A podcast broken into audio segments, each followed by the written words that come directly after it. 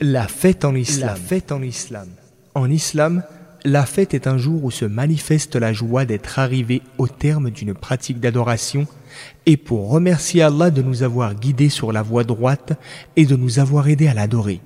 Il est demandé en ce jour de susciter la joie chez tout le monde en portant de beaux habits, en faisant acte de bonté envers les nécessiteux et de toutes les façons licites et permises comme les cérémonies et manifestations de réjouissance qui communiquent de la joie à tous les participants et leur rappellent les bienfaits d'Allah.